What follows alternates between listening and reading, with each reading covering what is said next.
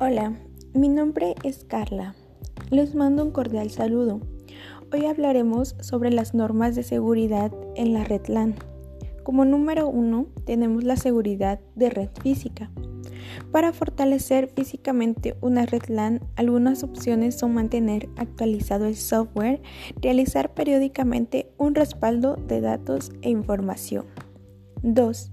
Contraseñas. Emplear un mínimo de 8 caracteres con letras mayúsculas y minúsculas, así como símbolos y signos, evitar acrónimos y fechas importantes.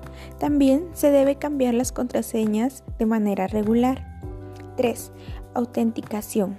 Consiste en verificar los usuarios que ingresan a la red y corroborar que sean quienes dicen ser. 4. Soluciones de software y hardware. Además de las medidas anteriores en la seguridad de una red LAN, pueden emplearse software y hardware para mitigar ataques. 5. Control de acceso seguro. Manejando un control de acceso se puede saber quién está usando una red y permitir o negar el ingreso a usuarios específicos. Ahora hablaremos del cableado estructurado. Los sistemas poseen muchos elementos que por su naturaleza o condiciones de instalación deben cumplir con los requisitos establecidos. Esta es una de las normas del cableado estructurado, que es ANSI y EISO. Ahora hablaré de las canaletas que son para cables.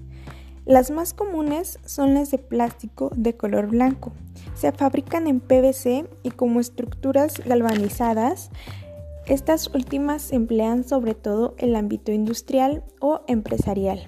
Es apropiado separar al menos mediante un tabique los cables que conducen distintas presencias como en el caso de un cable de electricidad. Para la instalación de la red se ocupan canaletas para cable estructurado, tubos para cable estructurado, protecciones para cable estructurado, escalerillas y accesorios para cables estructurado. Bueno, eso es todo. Me despido y que tenga un lindo día.